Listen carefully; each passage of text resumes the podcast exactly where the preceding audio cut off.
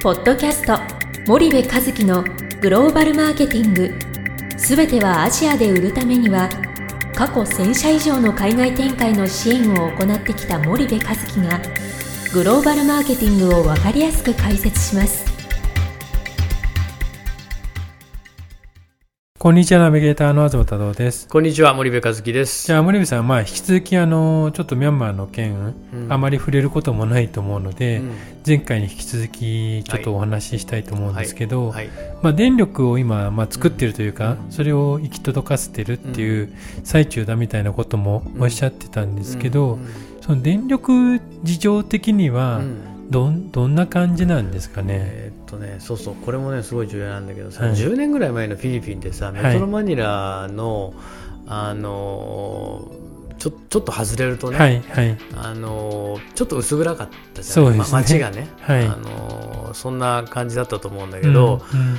あのーああいう感じでしょうね。あのベトナムも空港からさ10年ぐらい前ホテルまで行くときにさすごい真っそ暗ね。の街灯がさポツポツポツポツとさ、うん。ね豆電球かみたいなね。はいで暗くてさ、はい。ちょっと怖いなと、そうですね。あスマホになって本当よかった。今自分が Google マップ上どこでどこにいるかこう分かるみたいなはね、いはい。そうしないとなんか中国でさらわれてライチ畑に連れてきたトラウマが僕なんか出てきちゃってさ。はい。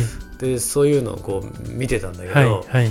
あのまあすごい暗いの、あそうなんですね。うん。であれ見るとああもう電力足りてないなっていうのが一発で分かるうーん。ねであのやっぱね計画停電じゃなくてね街中もね、1日に1回ぐらいで電力で停電するんですよ。あやっぱ街中でもですか？街中でもするんですよ。でただそれをねホテルなんかははい。自家発電とかで、うーん。あの補ってね。補ってるし、はいはい。でティラワの経済特区も行ってきましたけど、はいまあ、正直あの1日1回ぐらい自己停電ありますと。その計画停電じゃなくてねうん。部分停電だけどもやっぱあるって言ってたんであのただねそれすごい改善されてきてるし、はい。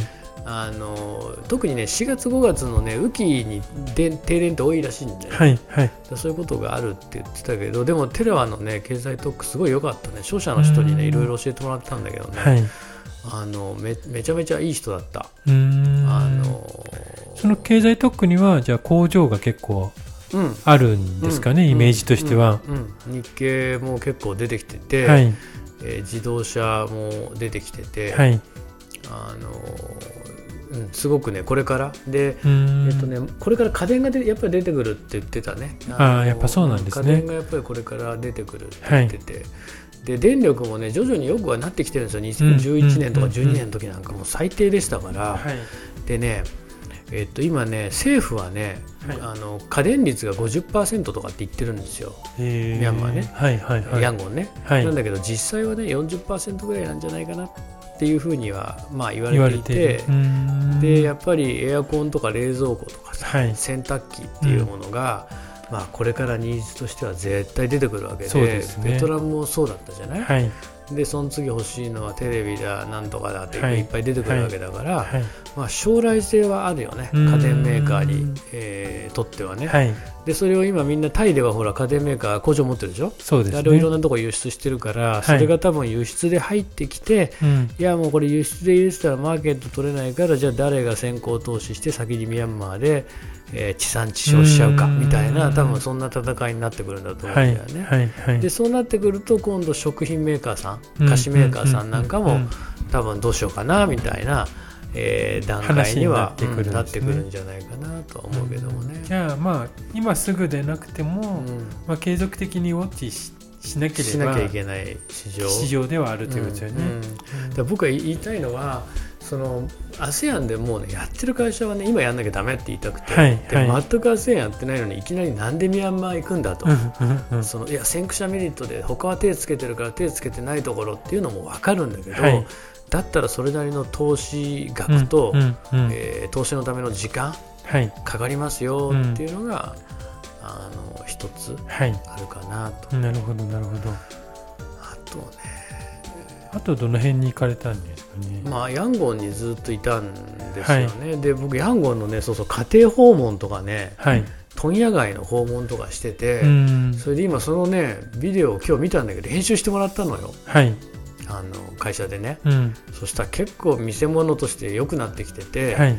で今うちが力入れてるスパイダーチャンネルではい。動画番組でぜひあの紹介していきたいんで皆さん、チャンネル登録をお願いします、はいスパイダーチャンネルあの問屋街行ったりねうん市場行ったり家庭訪問どういうねはい。5人の家族構成、うん。えー旦那さんの給料 US200 ドル月,、はい。はい。月やよで奥さんと1歳の子供、うん。そこに奥さんのお母さんとお父さんかな旦那さんのお母さんとお父さんの5はい。人家族、はい。はい。えー8畳のワンルームうん。うん。うん。きついでしょ、すごいですね。うんで奥さん今一番欲しいもの、えーテレビはい。2番目壊れた携帯を買い替えたいうんで3番目いつか車乗りたいみたいなことを言っててね、はい。よく出演してくれたなと思うんだけどねうん出演してもらってねそんなんも撮ってきてて、はい。はい。はい。うんそんなのもちょっと動画で見せていきたいなと思っていますと。なるほど。じゃあ結構数十年前のやっぱ日本みたいな形で、うんうんうんまあ、家電を欲しくってやっぱその後テレビっていうような、感じだよね。うん。でベトナムがまさにそれが今なんとなく整ってきたかなっていう感じで、はい。それはそれを後はいを追うみたいな。うんでねあとね一つこれだけ言いたいっていうのがね油が臭い。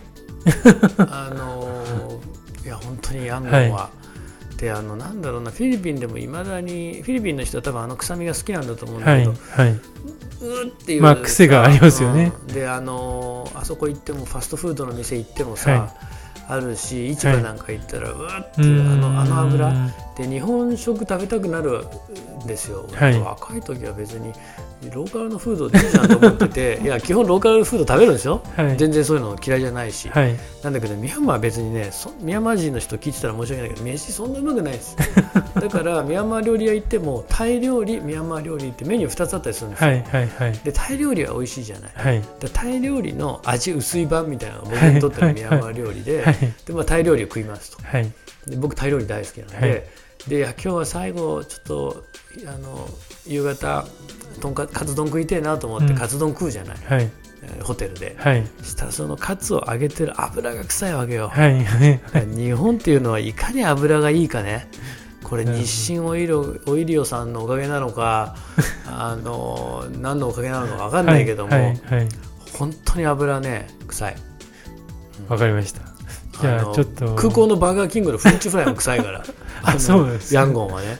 それだけ気をつけて。まあでもその辺でもやっぱ生活レベルがうん。ちょっと出てくるっていうことですよね。ね。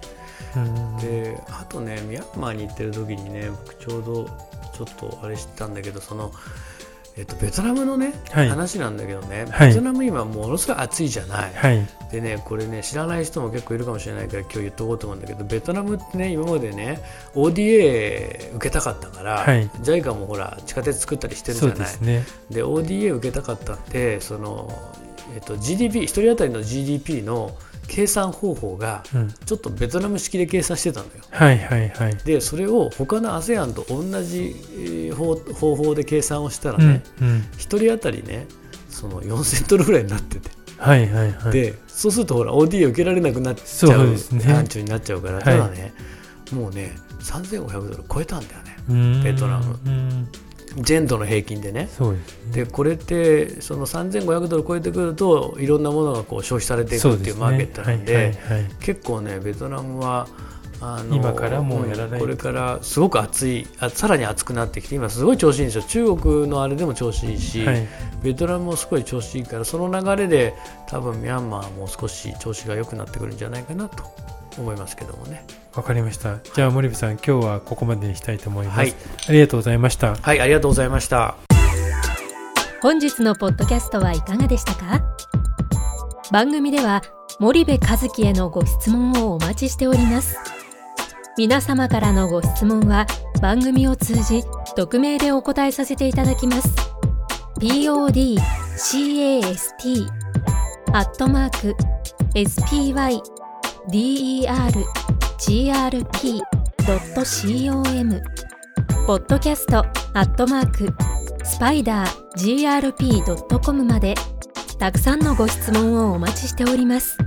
それではまた次回お目にかかりましょう。ポッドキャスト森部和樹のグローバルマーケティング。この番組はスパイダーイニシアティブ株式会社の提供によりお送りいたしました。